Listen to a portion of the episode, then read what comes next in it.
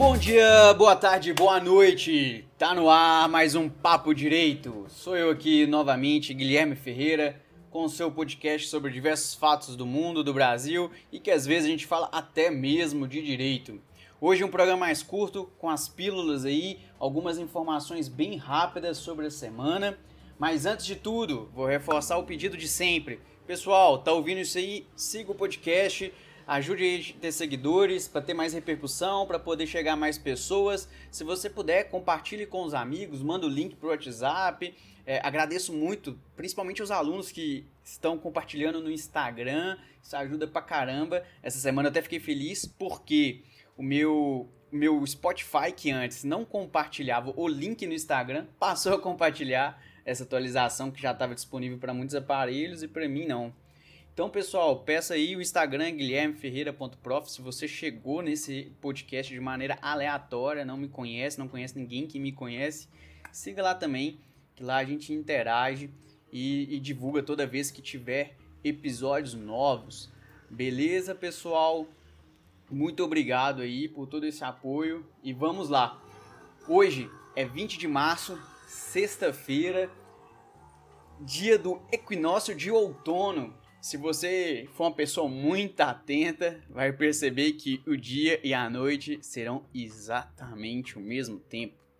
Tanto no hemisfério sul quanto lá no hemisfério norte estão igualmente ou serão igualmente iluminados pelo sol. E de uma maneira irônica, os dois polos estão igualmente preocupados e assustados com o coronavírus. É, não tem como fugir desse tema. Hoje eu vou falar de tudo que está envolvendo isso aí, das notícias bem rápido aqui. Mas antes de tudo, pessoal, eu peço muito, levem muito a sério o que está acontecendo, se isolem. Os gráficos, os números que tem mostrado no Brasil são muito preocupantes. A gente não pode instaurar o pânico, não pode sair para lotar o mercado, para carregar tudo. A gente deve agir com racionalidade, tranquilidade na que esses casos, que essas situações mais preocupantes e excepcionais exigem. Exigem calma das pessoas. Quando a gente para, reflete, reflete sobre o que está acontecendo, a gente não pode agir de maneira impulsiva, de maneira descontrolada. Devemos mostrar aí nossa urbanidade, nossa civilidade e preservar tanto a nós quanto aqueles que amamos, inclusive aqueles que não conhecemos. Isso é ser ético acho que poucas pessoas sabem que, no fundo, é, além de estudar assim, o direito das, das questões que eu dou aula, eu faço um doutorado e desde o mestrado que eu estudo é exatamente a ética da alteridade. Vamos praticar essa ética, evitando contato com qualquer pessoa, não indo para lugar que tem fila, fica dentro de casa. Se for para poder fazer algo, só uma volta no quarteirão ou corra na rua, sem encostar com ninguém, sem ter contato com ninguém. Tranquilo, pessoal? Bora lá. Notícias que impactaram bastante essa semana. Hoje, o ministro da Economia, o Paulo Guedes, afirma que o nosso PIB ele vai ser igual a 0% de crescimento, ou seja, idêntico ao do ano passado. E a gente já vê que as previsões não tem batido, sempre tem ficado aquém, o que nos preocupa, o que poderia levar a uma recessão, nos levar a uma recessão no país este ano. E que é bem preocupante, principalmente por causa da geração de empregos. Diante disso tudo, dessas paralisações que podem durar algumas semanas ainda, devemos tomar medidas para que, principalmente, os pequenos sejam mantidos, é, pessoas que trabalham, prestam serviços de alguma forma que possam trazer segurança saúde, mas que eles possam ainda trabalhar. Então aí, se a gente puder dar esse apoio a essas pessoas da comunidade local, vamos tentar fazer isso, pessoal. Segunda informação, o ministro da Saúde também trouxe hoje que a partir do final de abril o nosso sistema público de saúde entrará em colapso. Ele não aguentará tratar as pessoas de acordo com a projeção dos dados que nós temos hoje. E só a partir de setembro nós teríamos uma tranquilidade de acordo com as projeções atuais. E isso, domingo, o presidente da República brincando de fazer manifestação e tirar selfie no celular dos outros. E isso hoje, quando eu tô, estava correndo num ambiente aberto da rua, sozinho, eu passo na frente de um açougue e vejo diversas pessoas numa fila todas muito próximas, inclusive com bastante pessoas idosas. é algo preocupante. É algo que eu estou reafirmando aqui e eu acho que isso aqui talvez esse podcast possa servir para trazer essa reflexão. Talvez você ainda não esteja acreditando no perigo, no, no que isso possa representar. E esse perigo é afastado de uma maneira fácil, ficando em casa, respeitando a quarentena. Beleza? Terceira informação, e essa serve muito para os meus alunos é, do nono e do décimo período que por acaso passaram na primeira fase da OAB. A OAB, que para quem não sabe, é uma prova que todo estudante de direito, é, já no seu último ano ou após formar, ele pode fazer para poder ter a, a autorização de advogar. Então, essa prova da segunda fase, que é dividida em primeira e segunda fase, a segunda fase seria no dia 5 de abril, aquela fase que metade da prova é um conteúdo prático, teórico, e o outro é um teórico prático, por assim dizer. Então, de 5 de abril passou para 31 de maio. Vamos acompanhar para ver se essa data vai ser mantida ou não, mas por enquanto, então, agora, se você não está sabendo, estudante que já passou para a segunda fase, vai ser no dia 31 de maio.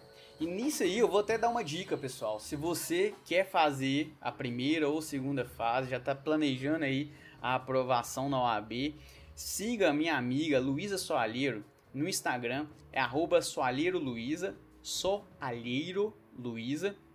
E ela tem muitas dicas massas, estuda muito aí sobre aprovação na OAB, tem um, um canal, não é canal, é aquela lista do Telegram, em que as pessoas recebem todo dia uma informação e é totalmente gratuito. Só você ir lá e vai achar o link. Se você não achar o link, manda um direct para ela, fala que você ouviu a recomendação aqui que eu indiquei. É uma amiga que eu conheço desde a época da graduação, que tem uma competência extraordinária e está sempre se atualizando. Pessoal, falamos três coisas já. Quarta coisa, começou hoje.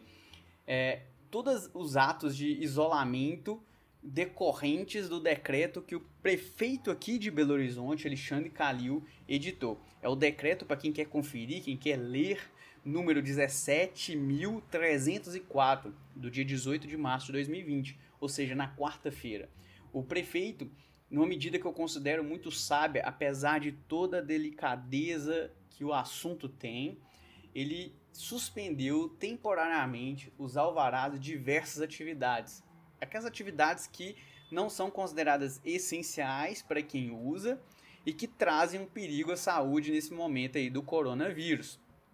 Que são, por exemplo, bares, shoppings, centros comerciais, feiras. Então fica mantido atividades como supermercado, sacolão, açougue, farmácia e dentre outras, mas essas que são dispensáveis têm o seu alvará suspenso inclusive aí aos alunos do Direito Administrativo 1, olha aí, o assunto dos alvarás, do poder de polícia e dessa fiscalização do poder público sendo aplicado na prática. Para você que não é do direito, o que, que significa? Significa aquela possibilidade que a administração pública tem de limitar um pouco a nossa liberdade ou a propriedade privada em razão de bens coletivos, como por exemplo questões sanitárias. Tranquilo? Bora lá, tô quase ficando sem fôlego hoje. Quarto tópico: o STJ suspendeu todos os prazos processuais do dia 19 de março a 17 de abril, inclusive as sessões de julgamento presenciais. Significa que os processos que estão lá no STJ, que é o Superior Tribunal de Justiça, que decide aí meio que uma terceira instância no Brasil, não é bem isso, mas é que depois de um recurso você perdeu, você pode recorrer quando esse, essa decisão por acaso ofende a legislação federal ou conflita com outras decisões de outros tribunais. Então, o STJ que tem essa competência, de forma bem sintética, é, bem resumida, ele suspendeu os seus julgamentos e os prazos. Então, se alguém, algum advogado tinha que fazer algo, tinha que cumprir um prazo, apresentar algum documento, alguma petição, esses prazos estão suspensos, não vão contar, vão voltar a contar só a partir de 17 de abril, pelo menos em tese. E, e as sessões que ocorrem, tanto as presenciais quanto as virtuais, elas ocorrem de maneira alternada, elas só ocorrerão as virtuais. Inclusive, vai haver uma reunião entre os ministros para saber se eles alteram o regimento trazendo a possibilidade de ter mais decisões é, virtuais sem a necessidade das presenciais, principalmente por, pelo agora, para evitar que as pessoas se reúnam. Chegando já ao final, outra informação: nós tivemos antes de ontem, na quarta-feira de 18, é, uma medida provisória, a medida provisória 925, que traz algumas questões referentes ao que está ocorrendo, mas a que eu estou dando destaque aqui agora é: se você tem uma passagem de avião e você não vai voar em virtude de tudo o que está acontecendo, o presidente da República, por meio dessa medida provisória, está dando prazo de até 12 meses para você receber o seu reembolso. Um prazo extremamente grande que atinge muito o bolso dos consumidores, porque vai ficar um prazo muito longo sem ter aquele dinheiro que já gastou para comprar a passagem aérea.